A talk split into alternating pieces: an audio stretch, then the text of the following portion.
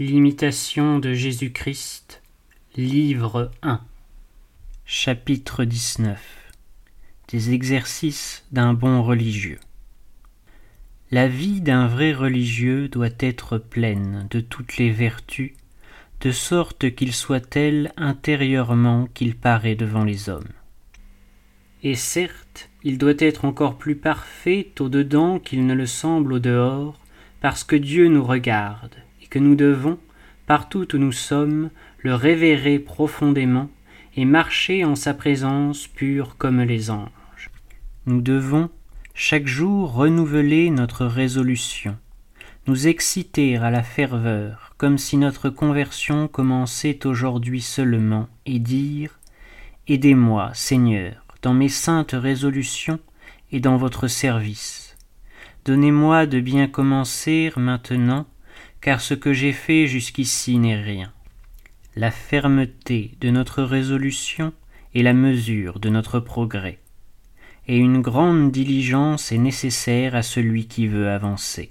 Si celui qui forme les résolutions les plus fortes se relâche souvent, que sera-ce de celui qui n'en prend que rarement ou n'en prend que de faibles?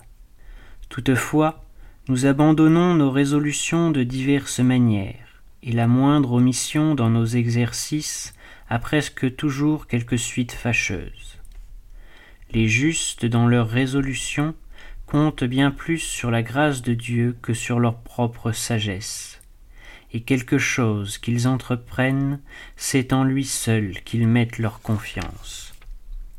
Car l'homme propose, mais Dieu dispose, et la voix de l'homme n'est pas en lui.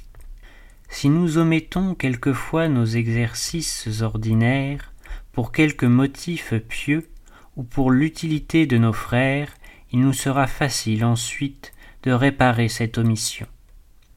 Mais si nous les abandonnons sans sujet, par ennui ou par négligence, c'est une faute grave et qui nous sera funeste. Faisons tous nos efforts, et nous tomberons encore aisément en beaucoup de fautes. On doit cependant toujours se proposer quelque chose de fixe, surtout à l'égard de ce qui forme le plus grand obstacle à notre avancement. Il faut examiner et régler également notre intérieur et notre extérieur, parce que l'un et l'autre servent à nos progrès. Ne pouvez-vous continuellement vous recueillir? Recueillez-vous au moins de temps en temps au moins une fois le jour, le matin ou le soir. Le matin, formez vos résolutions, le soir, examinez votre conduite, ce que vous avez été dans vos paroles, vos actions, vos pensées, car peut-être en cela avez-vous souvent offensé Dieu et le prochain. Tel qu'un soldat plein de courage, armez-vous contre les attaques du démon. Réprimez l'intempérance, et vous réprimerez plus aisément tous les autres désirs de la chair. Ne soyez jamais tout à fait oisif, mais lisez, ou écrivez, ou priez, ou méditez, ou travaillez à quelque chose d'utile à la communauté. Il ne faut cependant s'appliquer qu'avec discrétion aux exercices du corps, et ils ne conviennent pas également à tous.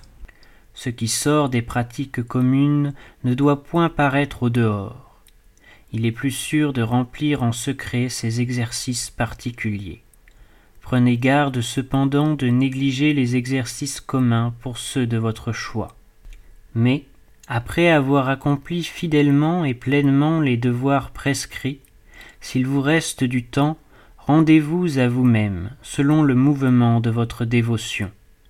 Tous ne sauraient suivre les mêmes exercices.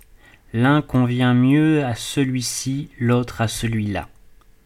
On aime même à les diversifier selon les temps. Il y en a qu'on goûte plus aux jours de fête et d'autres aux jours ordinaires. Les uns nous sont nécessaires au temps de la tentation, les autres au temps de la paix et du repos.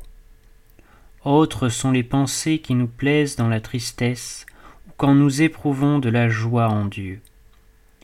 Il faut, vers l'époque des grandes fêtes, renouveler nos pieux exercices et implorer avec plus de ferveur les suffrages des saints. proposons-nous de vivre d'une fête à l'autre comme si nous devions alors sortir de ce monde et entrer dans l'éternelle fête.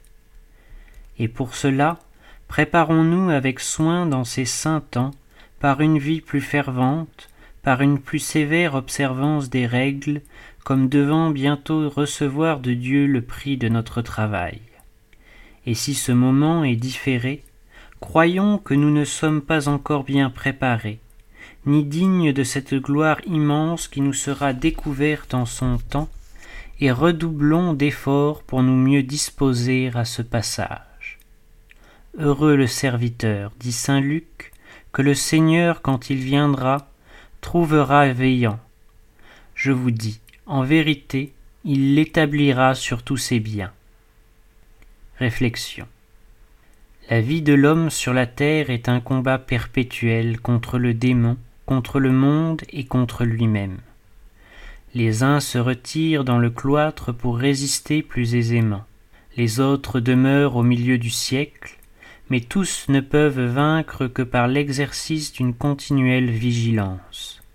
L'habitude du recueillement, l'amour de la retraite, une attention constante sur ses paroles, ses pensées, ses sentiments, la fidélité aux plus légers devoirs et aux plus humbles pratiques, préserve de grandes tentations et attire les grâces du ciel.